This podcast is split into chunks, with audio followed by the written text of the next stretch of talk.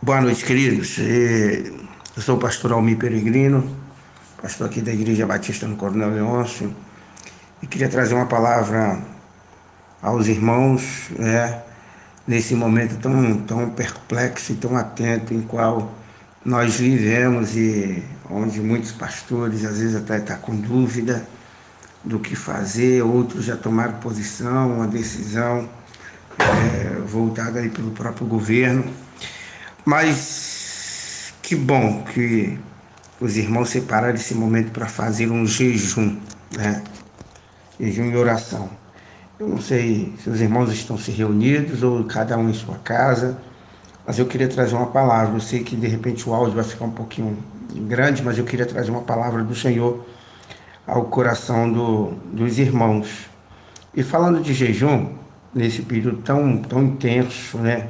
Eu queria trazer uma palavra que está em Marcos capítulo 2, o verso 22, que diz assim: Ninguém põe vinho novo em odres velhos.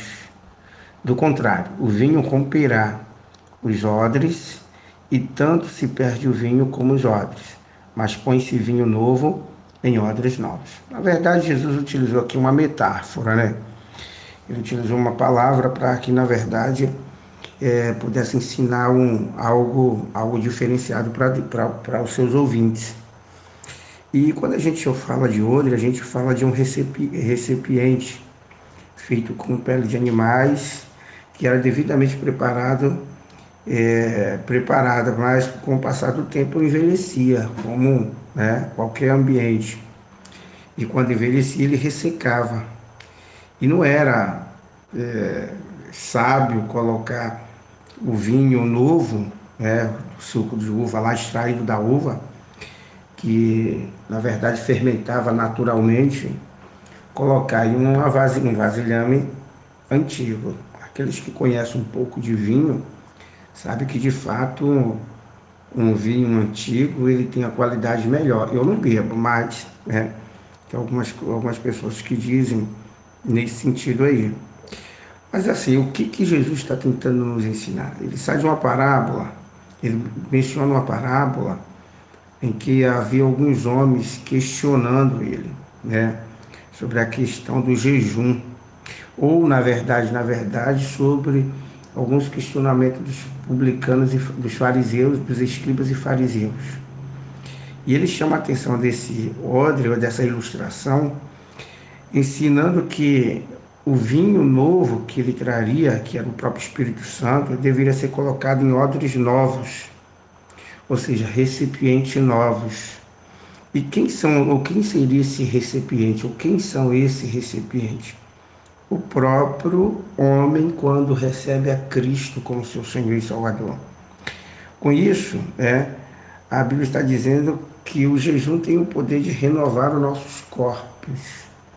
Ou seja, porque se abstém de algo né, que, que está militando contra o espírito. Por exemplo, a carne que milita contra é, o espírito. Então, quando a gente coloca a fazer um jejum em prol de algo, de alguma coisa, nós, na verdade, mortificamos a carne e agregamos valor ao espírito, porque fazemos a vontade do Espírito, porque a carne milita contra o carne e o Espírito contra, contra a carne milita contra o Espírito e o Espírito contra a carne.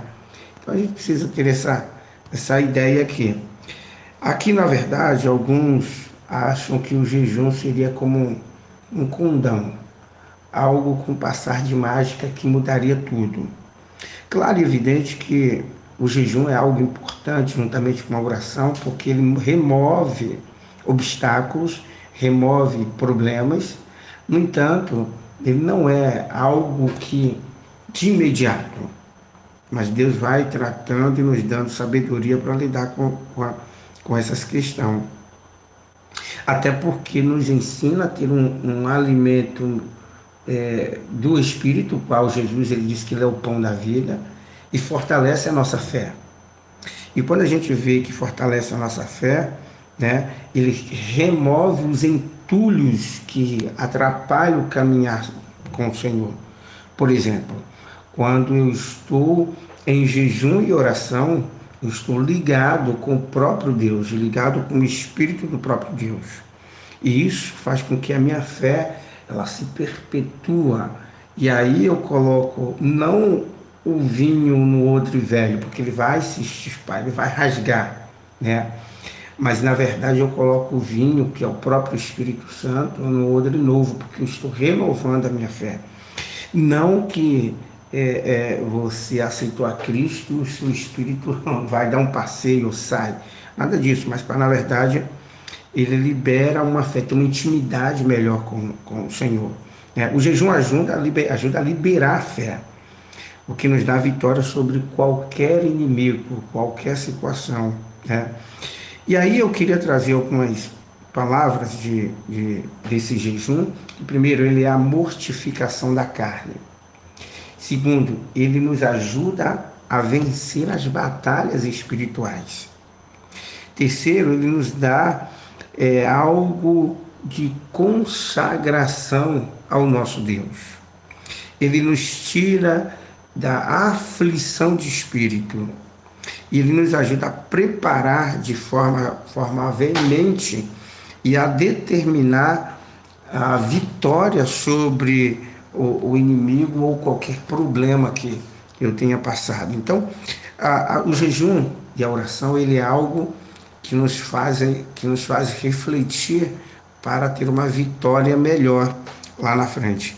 Então, na verdade, na verdade, Jesus está nos ensinando ou ensinando aquele povo e nos ensinando hoje que o fazer o jejum através da oração, né? E ele nos dá vitórias onde a gente achava que não tinha vitórias. Ele nos dá algo sobrenatural, o qual imaginávamos de não termos aquele sobrenatural. E o interessante é porque quando eu vejo isso, a Bíblia está repleta de falar que o povo de Deus realizava jejum de, de, de várias formas, né? E além das orações, as suas orações era costumeira. E eu lembro, na verdade, do próprio texto em Atos dos Apóstolos, capítulo 2, verso 42, que diz que o povo perseverava na doutrina dos apóstolos. Perseverava no partir do pão, perseverava na comunhão. E claro que perseverava nas orações. As orações é aquilo que se aproxima de Deus, é falar com o próprio Deus. Então, quando eu falo de, com Deus e eu me abstenho daquilo que me tira de viver um, um, um compromisso real, isso muda toda a história do homem com Deus, do homem que precisa viver com Deus. Eu não queria deixar esse texto, esse áudio muito grande, mas pelo jeito vai ficar um pouquinho. Então, assim, é, só para fechar minha fala aqui na questão da, da, é, do jejum e da oração. O jejum e oração, quando eu pego aqui é, Isaías, Isaías diz que o melhor jejum né, é, é cuidar dos órfãos e das viúvas. Além das nossas orações, além das nossas consagrações, nós precisamos cuidar uns dos outros, de preferência ainda daqueles que são mais necessitados, que isso é importante. Então, o jejum e a oração também nos ensina acerca disso. Quando Jesus fala nesse próprio texto de odres velhos e odres novos, falando dessa, dessa ilustração, dessa parábola ou dessa metáfora para uns, ele vai dizer que o noivo, anteriormente ele disse que enquanto o noivo está, não há necessidade de jejuar. Porém, chegará um momento em que é, é momento de jejuar, porque o noivo vai. Alguns até entendem que o noivo está constantemente conosco, por isso não há necessidade de jejuar. Outros entendem que realmente devemos jejuar. Na minha opinião, deveríamos jejuar todo santo dia. Todo santo dia separar, até porque Jesus separou 40 dias de jejum e foi tentado, mesmo assim foi tentado. Então, assim, esse é o momento em que vivemos de uma praga que está tentando alastrar o nosso país é o momento de a igreja ajoelhar-se e jejuar em prol de saber o que Deus quer para nossas vidas nesse tempo de problemas violenta como esse, essa praga chamada coronavírus, esse vírus que tem circulado aí. Então, querido, jejum, consagre sua vida Entregue o teu caminho ao Senhor, confia nele, e eu não tenho dúvida que o mais ele fará. Que Deus te abençoe, que Deus derrame o sobrenatural sobre a vida de cada um de vocês, que Deus modifique nosso contexto, que Deus nos ajude nesse tempo de consagração, ter uma vida plena no Senhor. São quatro minutos para meia-noite. E esse é um momento de consagrar nossas vidas. Eu separei meu momento para orar e interceder pelo país. E desde já orando pela vida de cada um dos irmãos que também estão aí jejuando. E que toda a retaliação do inferno seja lançada por terra em nome de Jesus. E que você seja uma bênção aí em prol do reino de Deus. E que jejue para a honra e glória do Senhor. Que Deus abençoe. Uma excelente noite, uma excelente manhã, excelente dia e que em nome de Jesus tudo possa prosperar para o nosso país, sair dessa crise, sair dessa loucura e as nossas igrejas se dobrar os joelhos, não diante dos homens, mas diante de Deus, que é um Deus dos exércitos. Eu gosto daquela música, quão grande é o meu Deus, e todos vão dizer, quão grande Deus. Abençoe, querido. Forte abraço, pastorzão é, Domingos, Deus abençoe pelo, pela iniciativa, Deus abençoe a família, tá bom? Em nome de Jesus, e desculpa aí pelo áudio que tá, foram 12 minutos aí, tá bom? Deus te abençoe, forte abraço, tchau, tchau.